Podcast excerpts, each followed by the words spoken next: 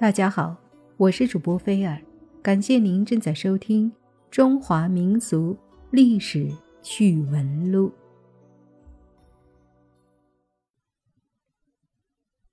朋友们，听说过杜秋娘吧？今天我们就来说一说杜秋娘其人。杜秋，《资治通鉴》里称杜仲阳。后世多称为杜秋娘，是唐代金陵人。十五岁的时候成了李琦的侍妾。这李琦又是何许人也？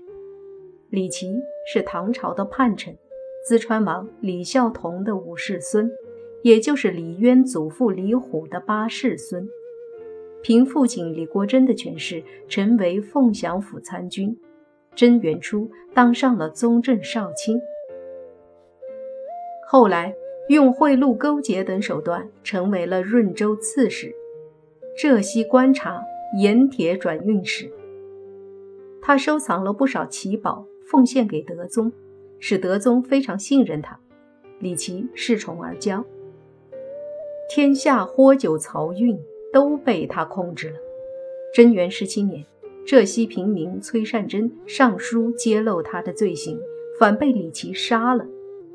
李琦得志，于是招募兵士，挑选精于剑术的人为一屯，称为晚应随身；又以外族为一将，称为番落剑儿。这些人都成了李琦的心腹，甚至唤李琦做假父。永贞元年三月，身为镇海节度使，但解除盐铁转运使一职，时是明升暗降。削减他从中赚钱的机会，不料李琦变本加厉，杀了不少属吏，逼污良家。元和二年，也就是八百零七年，李琦正式起兵造反。后来李琦造反失败，杜秋被纳入宫中，受到了唐宪宗的宠幸。元和十五年，唐穆宗继位，任命他为儿子李凑的父母。后来，李凑被废去张王之位，杜秋赐归故里。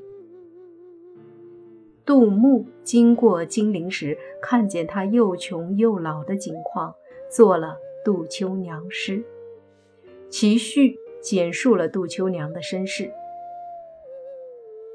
杜秋娘原是润州人，也就是镇江人。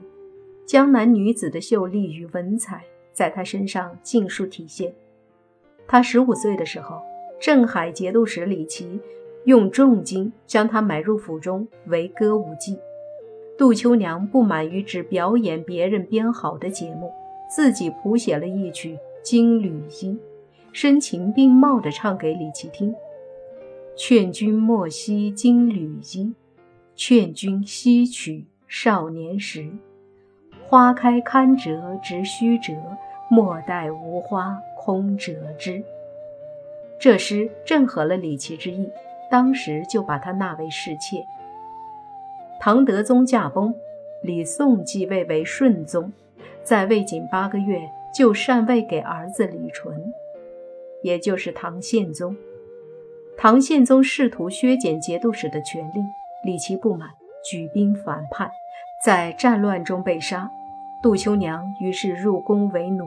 仍旧当歌舞姬。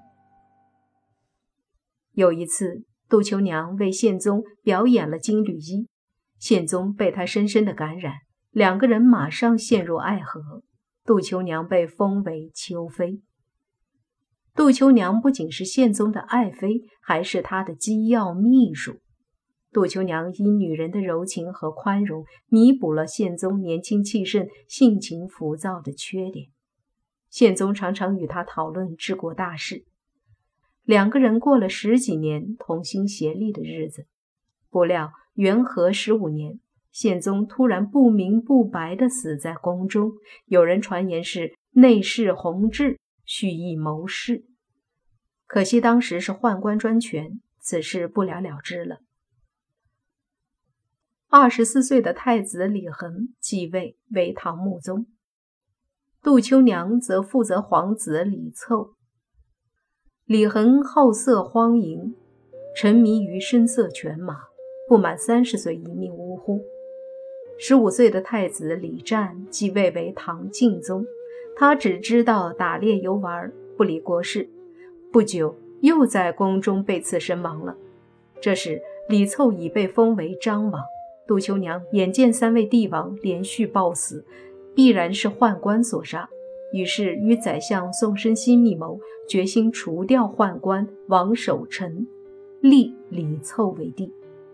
谁知道宦官的耳目众多，计划被宦官王守臣知道了，结果李凑被贬为庶民，宋申锡则贬去做了江州司马。